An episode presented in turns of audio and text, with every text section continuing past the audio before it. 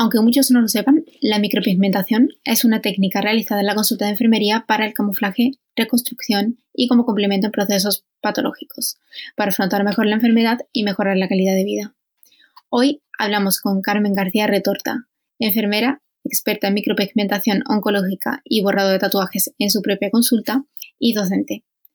Así que, si queréis saber más sobre micropigmentación y enfermería, no os perdáis esta entrevista. Pero antes de empezar, me gustaría presentaros al mecenas del mes, calcetín.es, una marca de calcetines de compresión ideales para aliviar la sensación de piernas cansadas, turnos largos y personas que trabajan de pie.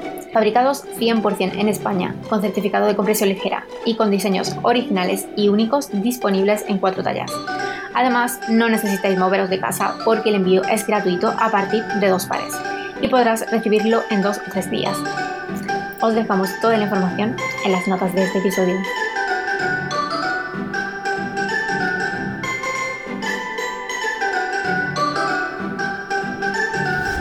Bienvenidos al podcast El arte de cuidarte, un espacio donde hablaremos sobre salud, enfermería y cuidados. Si eres estudiante, personal sanitario, cuidador o una persona interesada en el mundo de la salud, eres bienvenido. Yo soy Laura, enfermera y autora de este podcast y espero que te quedes bien cerca porque empezamos.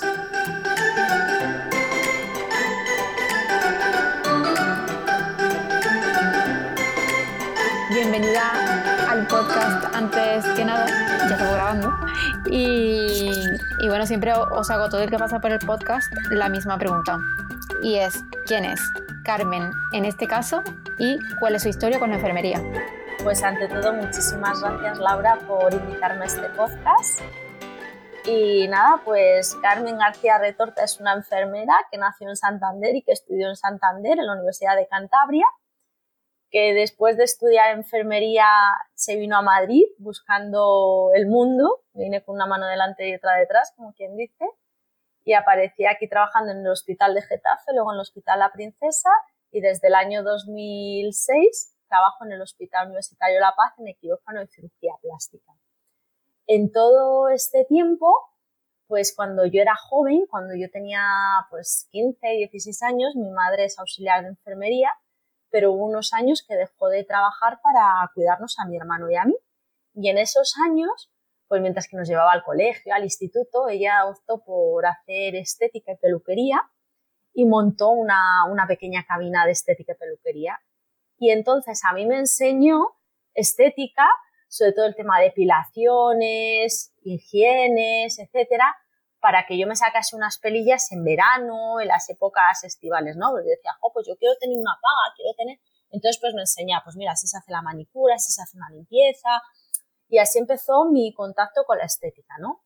Según yo fui siendo más mayor, pues yo estaba estudiando enfermería y fue la época que empezaba la micropigmentación hace más de 20 años.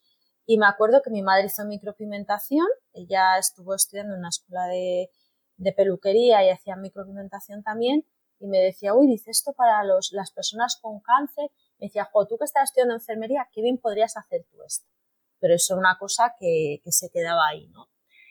Y con el tiempo, pues yo ya me vine a Madrid, yo estaba enfermera, pues prácticamente desde el año 2006 en quirófano de cirugía plástica, donde llevo pues ya muchos años haciendo cirugía plástica, y yo veía que en el quirófano se hacían reconstrucciones mamarias, y claro, decía, jo, estas mujeres, las, los cirujanos plásticos las reconstruye la mama y se quedan faltas de una areola, ¿no? Y esa areola decían siempre, jo, el tatuaje, hay que hacer tatuaje, y de esto, de esta cosa que se te queda, y siempre mi madre me decía, ¿y ¿tú por qué no lo? Me decía, nena, ¿y tú por qué no haces esas cosas? yo, ay, pues no sé, pues. Entonces mi marido, que es un culo inquieto, emprendedor, empresario, decía, Carmen, ¿y por qué tú no ves si por ahí igual tú puedes tener tu propio, no sé, tu, tu consulta? Porque yo siempre he querido ser independiente, que aunque trabajo en el hospital, trabajo con cirujanos plásticos, siempre me ha gustado el trabajo colaborativo, pero siempre algo autónomo, ¿no? Y entonces fue ahí pues que dijo, bueno, pues venga, pues, pues me voy a formar. Y cuando me quiero ir a formar en eso no había nada para enfermería. Entonces pues me tuve que formar en una academia de esteticistas donde formaban en micropigmentación. Entonces pues me formo en micropigmentación como si fuese yo una esteticista. O sea, que cuando yo decía, mira, es que yo anatomía, todo eso, que soy enfermera, es que yo tengo una carrera hecha, que yo todo esto ni el higiénico, que entonces llegué a, que me convalidasen todo y que solamente tuviese que hacer las prácticas, ¿no? Y entonces así fue como, como empecé y empecé haciendo las micropigmentaciones areolares y de cejas para personas que, que les hacía pues, la quimio y la radio. Y poco a poco fui incrementando todo esto y yo decía, bueno, pero si también además estoy con los cirujanos plásticos y, hombre, yo estoy viendo esteticistas que hacen depilación, eh, la, lo diré, la depilación eléctrica están pinchando, coño, pues si yo soy enfermera yo puedo pinchar. Y fui un día una vez a que me hiciese una mesoterapia y me pinchaban con un dermapen y decía, pero ¿cómo esteticistas no pueden pinchar esto? O me pueden hacer la auriculoterapia. Y decía, pues si no son enfermeras, si no pinchan. Entonces fui ahí cuando empecé a, a investigar, a buscar, a formarme. Vi con unas, bueno, unas personas que tenían los mismos los mismos intereses que yo también, empezaron a hacerse una, una asociación de enfermerías dermoestética, donde pues hablaba del hialuránico, de los cuidados de la piel, yo les contaba pues todo el tema de, de la micropigmentación, todo lo que yo hacía, me especialicé también en el borrado láser de tatuajes, yo decía, jo, hago micropigmentación, pues también tengo que conocer del láser, ¿no? Me especialicé eso en láser de tatuajes, láser para manchas solares, empecé a aprender los láseres, las, radiofrecuencias, los ultrasonidos, o sea, una cosa llevó a la otra y, me puse ahí. Y yo monté mi propia consulta, eh, empecé a colaborar, me llamaron en el año 2016 para colaborar en la formación del libro blanco de la enfermería dermostética, que lo hizo la NEDE. Luego me, me, llamaron de la FUDEN para dar en la cátedra de FUDEN de Ciudad Real un posgrado en enfermería dermostética y di dos ediciones eh, en el año 2017 y luego ya posteriori pues me llamaron de, de ISFES para, para, dar la formación de, de enfermería dermostética y micropigmentación.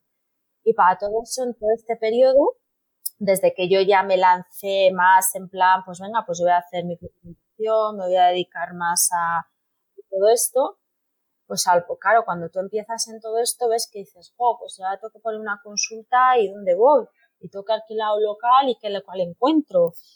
Y por mediación de una amiga mía que es ginecóloga, pues me dijo, mira, pues yo trabajo en este centro, en el Instituto de Medicina García del Real, y no sé, pues a lo mejor les interesa tus servicios. Y fui a hablar con la gerente, con Elena García del Real, le dije, mira Elena, yo soy enfermera, hago micropigmentación, sobre todo para tema de, areolas, y me dijo, ay, pues me parece una cosa innovadora, novedosa, me parece genial, habla con Álvaro, el cirujano plástico, hablé con Álvaro, le, le comenté todo esto y me dijo Álvaro, ojo, pues fenomenal, porque complementaría también, porque ellos hacen eh, reconstrucciones mamarias, y ahí empecé desde el año, pues no sé si fue el año 2012, 2013, a colaborar con ellos, ¿vale?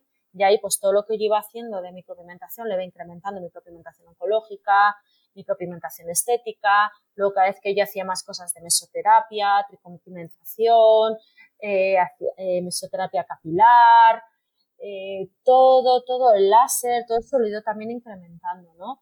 Y luego me llamó también, pues hace como cinco años, el Centro Médico Estético de Pisaluz, que habría, porque me vieron en internet, para si yo quería colaborar con ellos. Y les dije, bueno, pues vale, pues empecé a colaborar, empecé colaborando haciendo la micropigmentación y a día de hoy en los centros hago la micropigmentación, la eh, enfermería dermostética, mesoterapia, aparatos, PRP con protocolo, doy formación ahí porque hago también monográficos ahí y también me llamo la corporación capilar, en corporación capilar hago la micropigmentación capilar y colaboro también con cirujanos plásticos para hacer las micropigmentaciones reconstructivas. Entonces esto es un poquito, y aparte pues di clases en ISFES, ¿no? En el experto esto es un poco mi, mi trayectoria, pues en más de, de 10 años dedicándome sobre todo a la micropigmentación.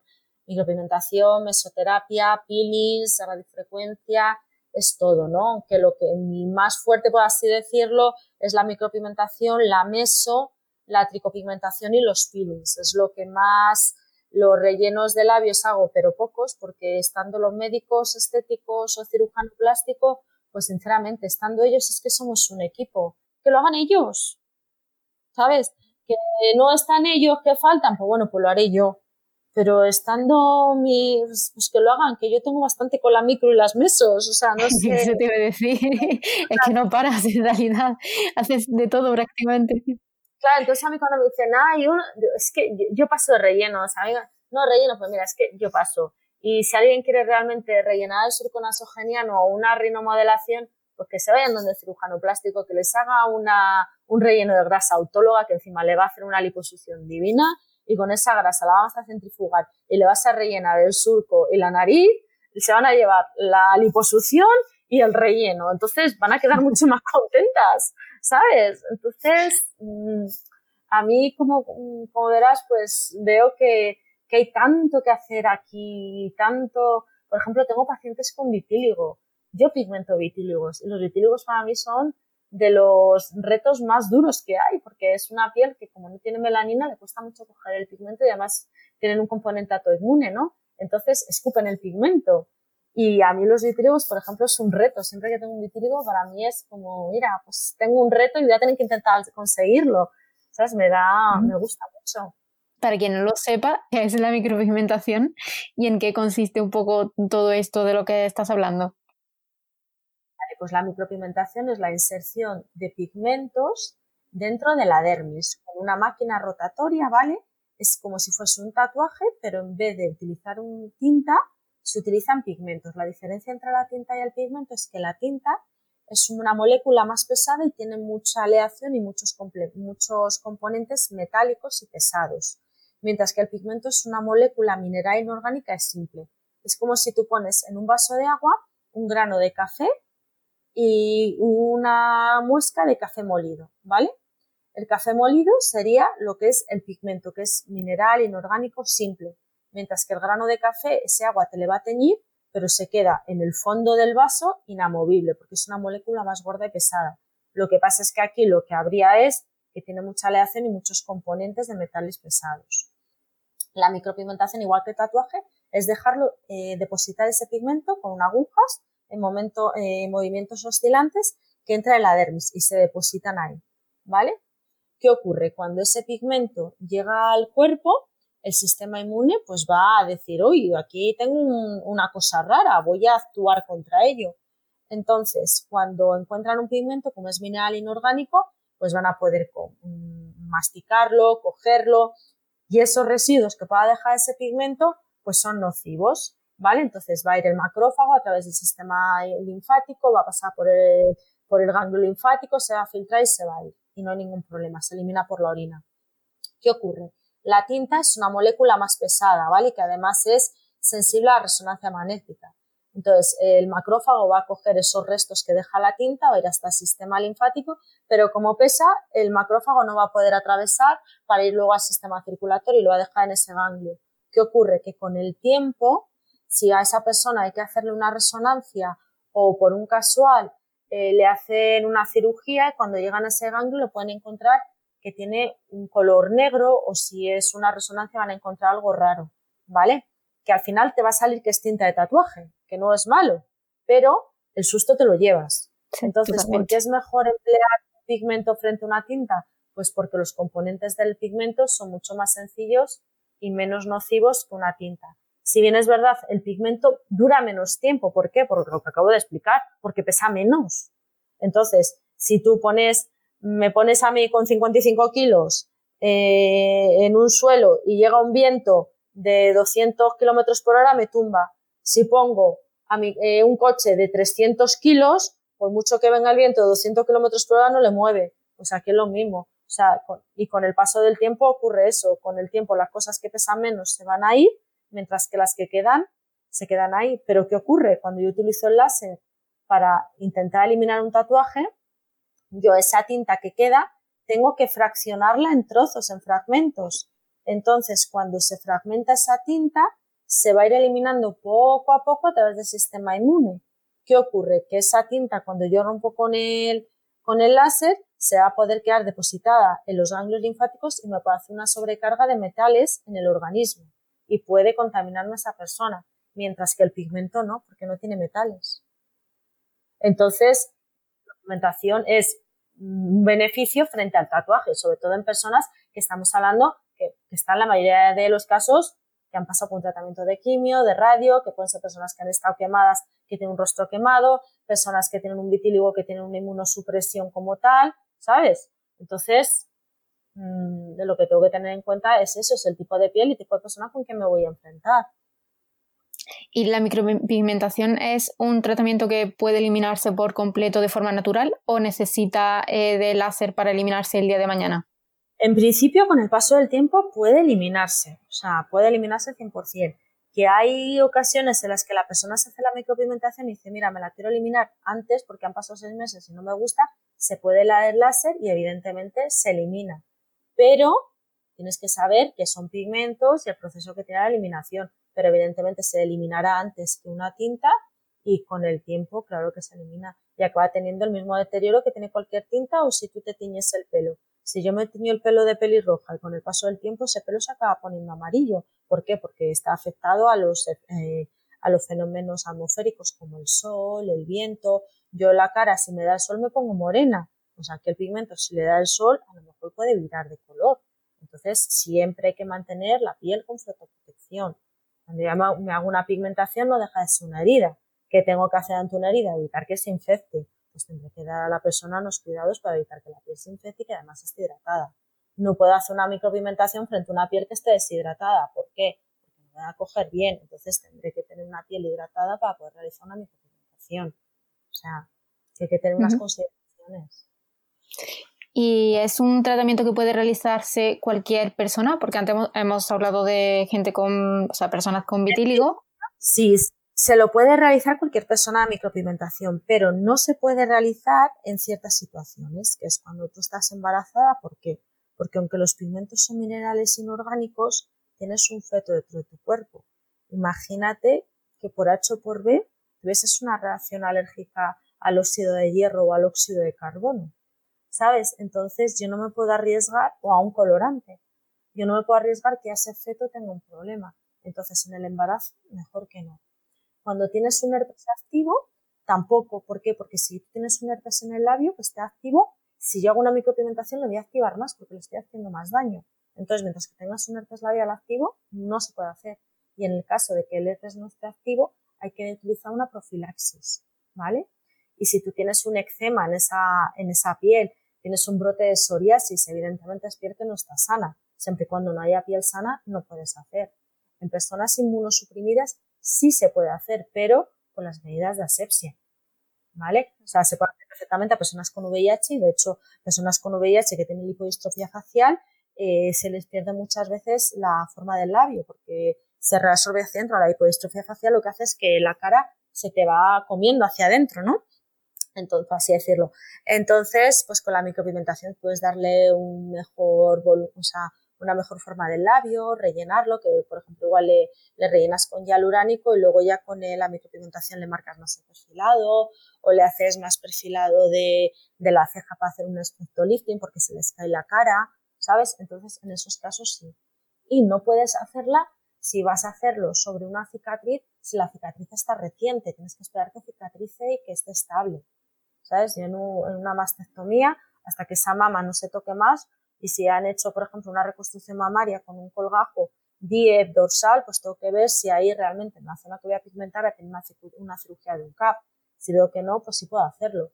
Si veo que lo que a esa persona le van a hacer, le han hecho una reconstrucción mamaria con un expansor, pues tengo que saber si van a poner expansor y luego le van a poner una prótesis, si es por la vía lo diré si es por el, ay, por el surco, ¿sabes? O sea, por el pliegue. Si van a utilizarlo por el medio de la mama que me van a tocar, donde yo voy a hacer la reconstrucción de la areola, pues me tengo que esperar que hagan el, cambio de la sustitución de expansor por prótesis para poder hacer la, la micropigmentación, ¿sabes? Sin embargo, si lo van a hacer por el pliegue, pues no me importa porque no va, no va a tocar esa zona. Pero las consideraciones que tengo que tener es saber dónde van a intervenir para poder saber si le puedo hacer o no. Que me viene que tiene una conjuntivitis, pues mira, pues tienes conjuntivitis, pues ahora no.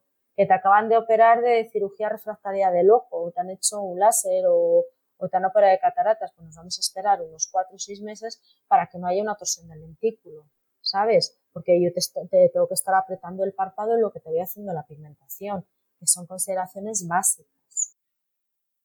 Claro, entonces, bueno, ya con esto creo que me resuelves eh, prácticamente la siguiente pregunta, que es ¿qué papel tiene enfermería en la micropigmentación? Mucho, mucho papel.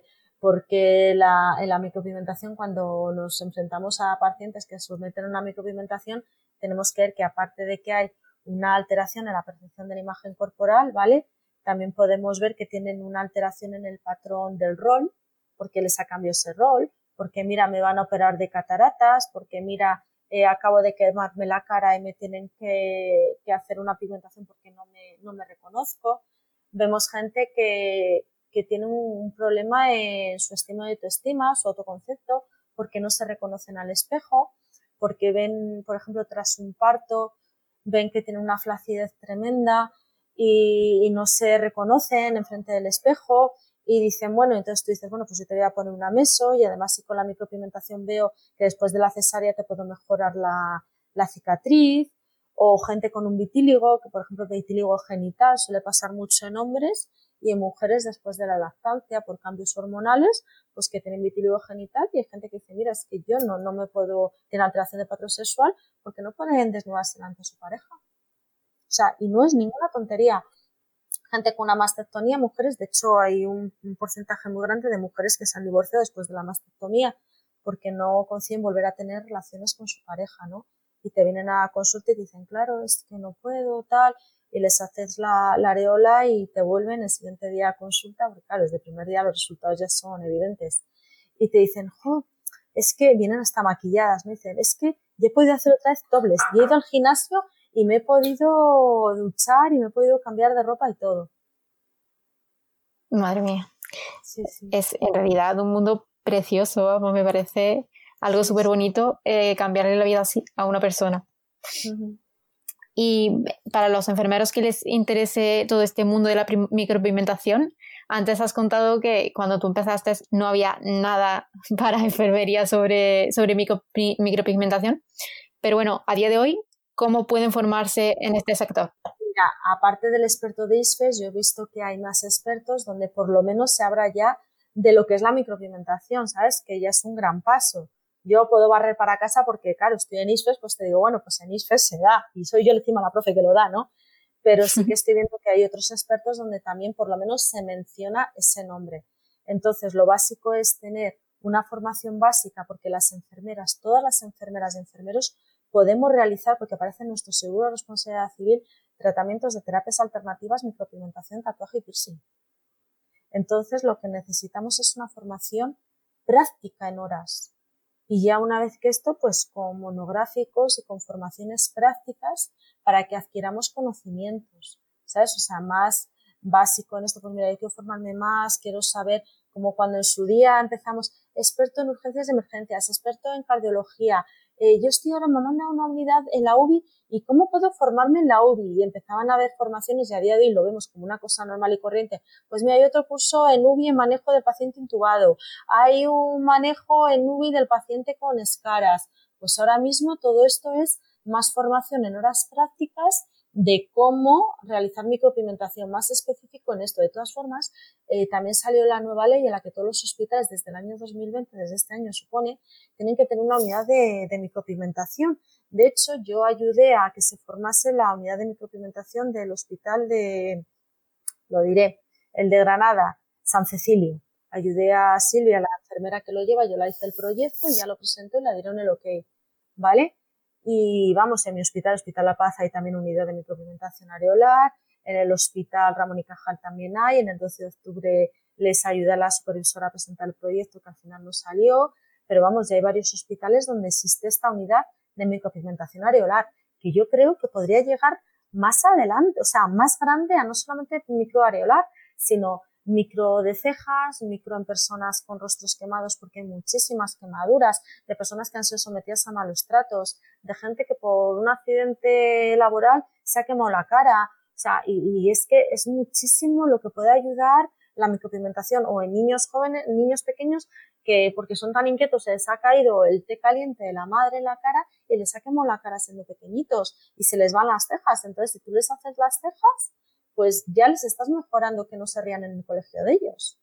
¿Sabes? Entonces, igual que también, por ejemplo, los cambios de sexo, eh, los cambios de género, para masculinización y feminización del rostro, y masculinización y feminización de las areolas. No tiene que ver la, areola masculina con la femenina. O sea, es que la micropigmentación es un campo súper grande y yo creo que los expertos ahora empiezan a mencionarse, porque es que antes ni aparecía la palabra micropigmentación, cuando en nuestro seguro de responsabilidad civil tenemos micropigmentación, tatuaje y piercing, ¿vale?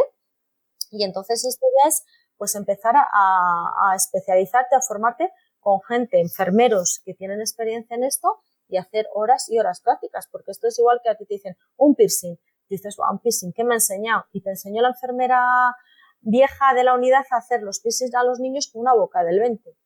Y dices, oh, pues, pues es verdad, pues se hacen con esa boca del 20. Bueno, y si le quiero en el ombligo me hago con un 14. Ay, cuña, pues esto, pues es que eso llevamos haciendo de toda la vida. Pues esto otro es lo mismo, esto es coger práctica, manejo y que se empiece a ver más por parte nuestra y por parte de las de las administraciones y darlo mucho bombo, que podemos hacer muchísimo, porque todo esto ayuda un montón en la percepción de la imagen corporal, en ayudar a la estima y autoestima, en la rehabilitación y reinserción. Son actividades de promoción de la salud, de prevención, porque en personas que te diagnostican un cáncer de mama, un cáncer de ovarios, un cáncer de páncreas, un cáncer de colon, pues una prevención precoz, porque cuando te lo dicen, si tú haces las cejas, estás previniendo esa caída de pelo y estás mm, favoreciendo que esa persona no tenga una connotación negativa de la enfermedad cuando se ve al espejo.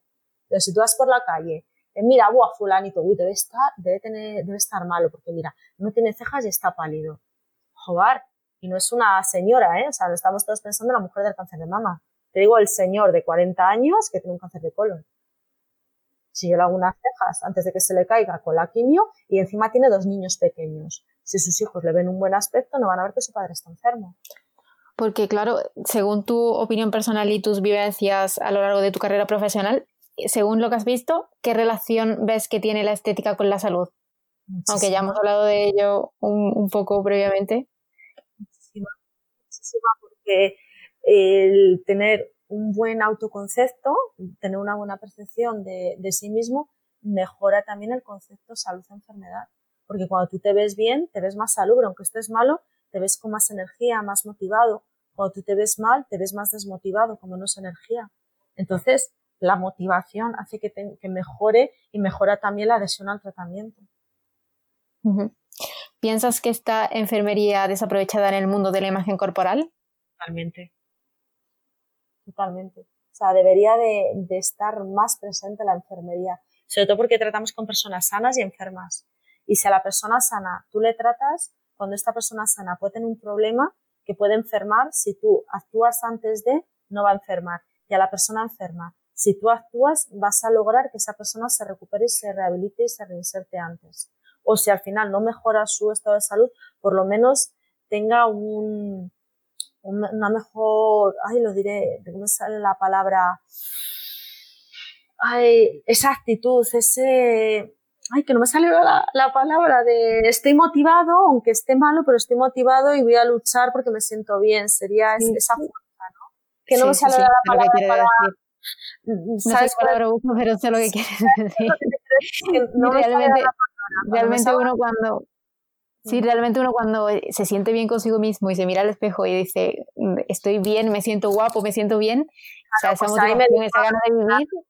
es como tú, tú, por ejemplo, estás embarazada y dices, jo, me veo gorda, qué fea que estoy, que no sé qué. Dices, estoy embarazada, pero qué guapa estoy. Ay, esto es divino. Oye, ya está, ahí es la misma opción, ¿no? O sea, que has engordado 100 kilos, has engordado 15, dices, qué guapa estoy, qué divina, pues la pues ahí que voy. Y luego tiene otra, ay, por Dios, que he cogido 15 kilos, madre mía. Bueno, pues estás embarazada, es de normal. O sea, pues aquí sería lo mismo. Sí, sí, totalmente, totalmente. Y bueno, eh, nos has dicho que haces más tratamientos en tu consulta, eh, además de micropigmentación. ¿Cuáles son los más demandados por tus pacientes? Pues mira, son mesoterapia, los mesoterapia facial, corporal y capilar, peeling facial y corporal y el borrado de manchas solares con láser, aparte de los tatuajes. Lo que pasa es que los tatuajes yo sigo diciendo que no dan buenos resultados. Lo que da mejor resultados son las manchas solares.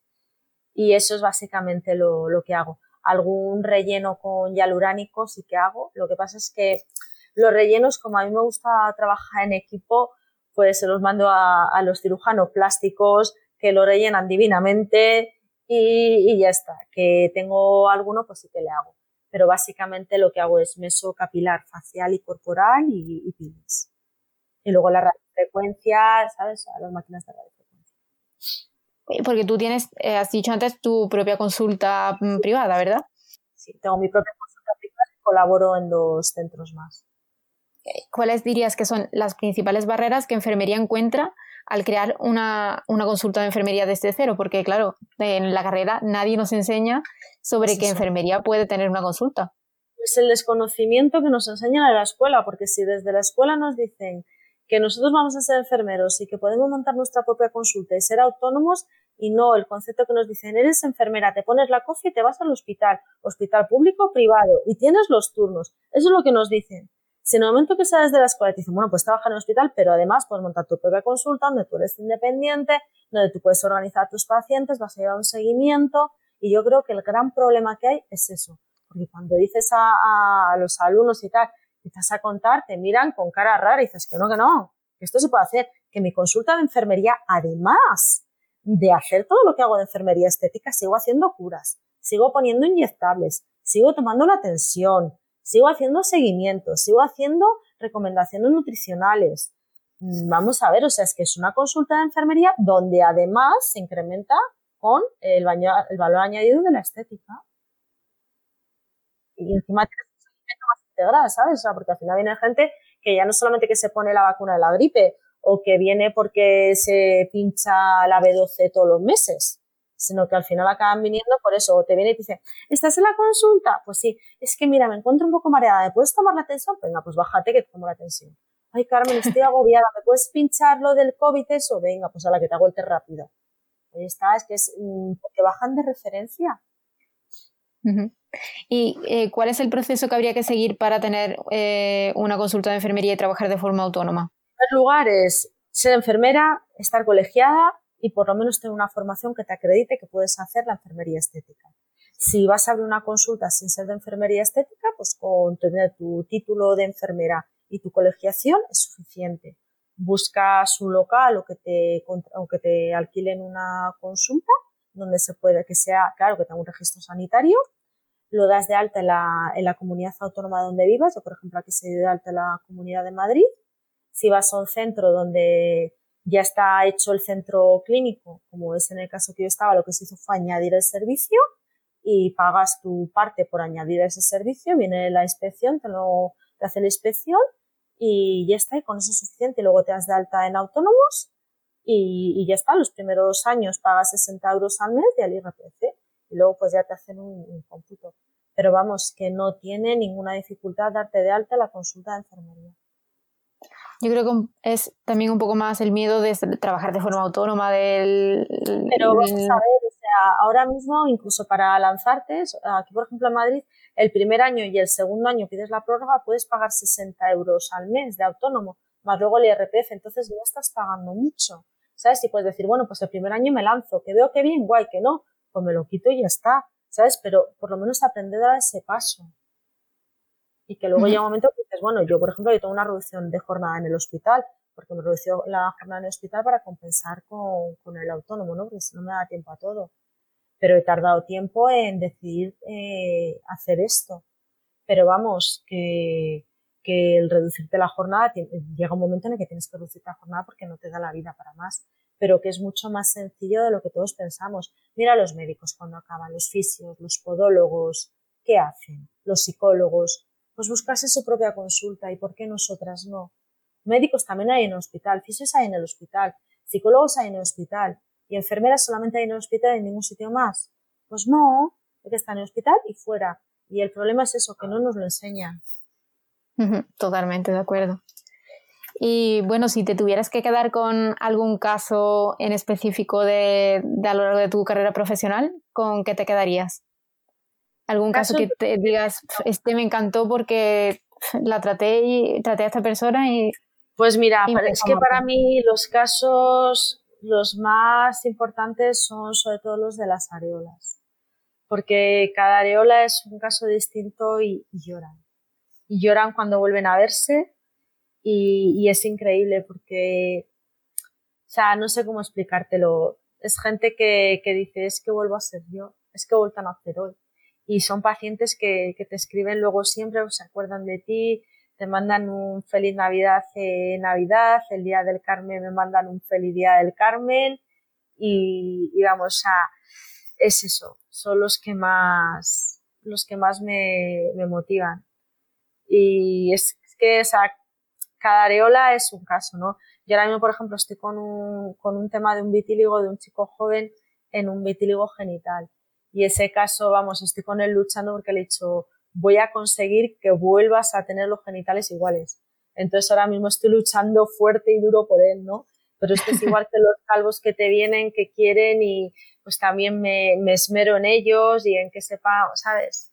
Entonces es porque también, claro, cuando te viene un calvo que no tiene pelo le está explicando, pues mira, es que esto es lo que hay, es que, entonces, que se han sometido a trasplantes capilares, que vienen donde ti ya a la última, a la desesperada y es como, o tú o nadie. Y es como, pues que encima estás, estás dejando tu responsabilidad, ¿no? De tu felicidad. Claro, claro. Yo creo que también un poco enfermería no está como acostumbrada a tener responsabilidad, porque a fin de cuentas siempre tenemos detrás como el médico que nos respalda en todo lo que hacemos. Si no, Entonces, eres responsable por ti, de tus propios actos, y tú eres la que tienes que poner tu consentimiento informado y la que eres responsable de, lo que haces. Y tienes que saber decir cuando no puedes, ¿eh? y es duro decir a una paciente un paciente que no puedes. Yo mucho, sobre todo en capilar, es cuando les digo no, aquí no, no va a haber resultados porque no, porque es imposible. ¿Sabes? Ahí es donde más, más, ahí más, es más duro para mí. Pero en el resto de, de tratamientos no. Pero sí que es verdad que aquí lo que tú haces, tengas con ello. Es tu responsabilidad. Por eso todo lo que se hace hay que saber hacerlo y ser responsable de lo que se hace. Por eso no hay que dar un pie en falso, o sea, un paso en falso hay que saber lo que haces, ¿no? Y porque aquí hay mucha gente que veo que se lanza a la... Y dices, pero vamos a ver, ¿pero cómo os lanzáis? Que son personas, que estás jugando con, con su cara, con su imagen, con sus sentimientos, con su vida. Sí, así es. Pero bueno, ahí creo que en este mundo habrá de todo. Médicos que se lancen en el campo de la estética, enfermeros que se lancen, esteticianes que se lancen. Esto es como todo. Y bueno, Karen, ¿dónde pueden encontrarte en redes sociales? pues en Instagram en Carmen García Retorta y en la web micropigmentacionyborrado.es. Luego también en Facebook micropigmentación y borrado láser de tatuajes. Y vamos, y eh, los centros médico-estéticos de Pisaluz, eh, de Pisaluz y Yescas, eh, en el Centro de Medicina EGR y, y Plástica Nanqué y en la Corporación Capilar de Madrid. Bueno, y en la academia, unos cuantos sitios, vamos. Sí, sí, sí. Llevas unos pocos. Em, y bueno, ya la última pregunta que siempre hago, que, es, ¿qué es para ti la enfermería?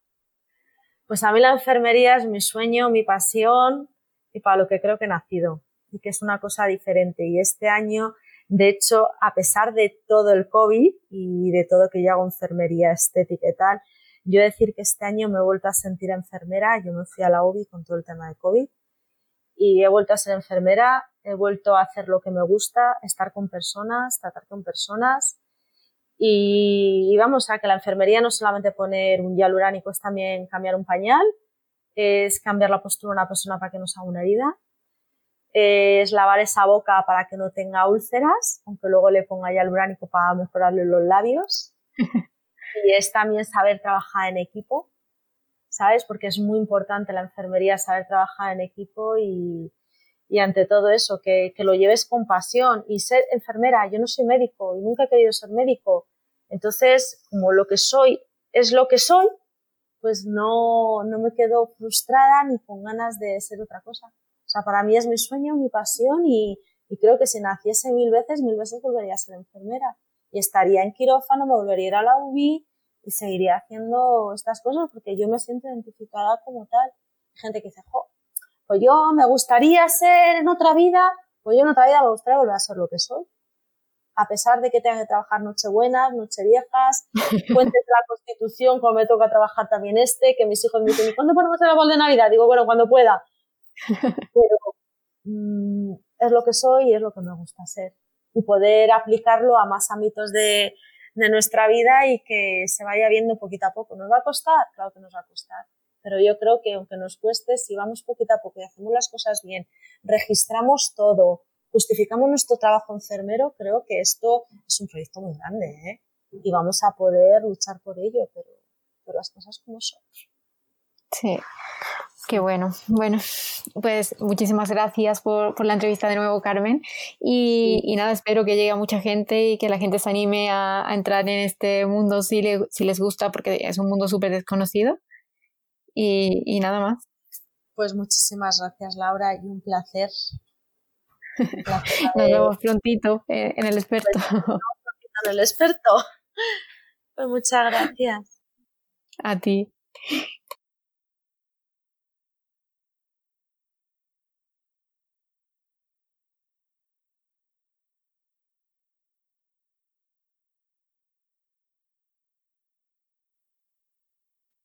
Y hasta aquí la entrevista de hoy. Como siempre hago, agradecer de nuevo a Carmen por su paso por este podcast y recordaros que las notas de este episodio dejaré tanto las redes sociales de Carmen como las mías y el enlace a su web. Si os ha gustado, no dejéis de seguirnos, comentar y compartir. Os mando un beso muy fuerte y nos vemos en el próximo episodio.